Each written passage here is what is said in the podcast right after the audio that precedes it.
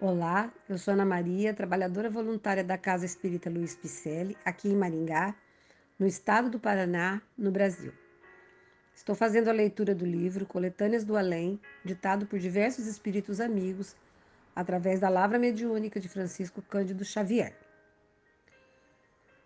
O episódio de hoje se intitula Da Sabedoria Popular, Casimiro Cunha. Evita o excesso de adorno, de ovelha muito louçã. Toda gente se aproxima e todos desejam lã. Quando ouvires descrições de dinheiro e santidade, escreve as anotações na metade da metade. Deus te guarde de boi manso, que até hoje vive em paz, que do touro bruto e bravo tu mesmo te guardarás. Procura falar no fim, espera. Ao cair dos muros, aparecem muitas vezes serpentes, pedras, monturos. Quem na casa paternal nunca sofre nem atura, em chegando ao mundo vasto, espere por desventura. Não peças a providência, muito almoço, muita ceia, que de carne farta e gorda a sepultura está cheia. De nada valem bons verbos e códigos de bom tom. Se viveres falando a esmo, será praticar o que é bom. No serviço edificante, seja onde for, se bem-vindo. Recorda que enquanto dormes, teu trabalho está dormindo.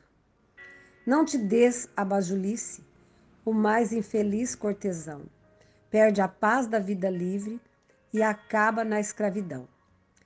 Se resistires à verdade, sarcástico, altivo e forte, serás por ela esperado no campo de dor da morte.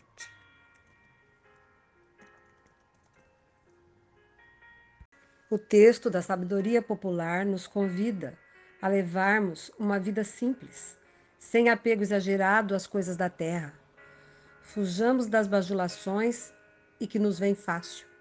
Preparemos nosso espírito para o encontro com a vida verdadeira na companhia da espiritualidade maior.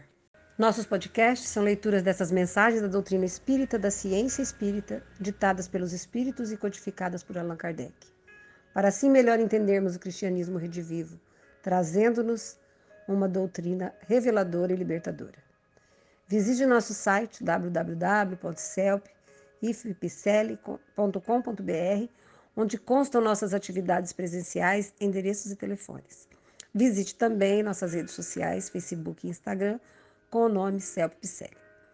Esperamos que você tenha gostado. Obrigada pela companhia.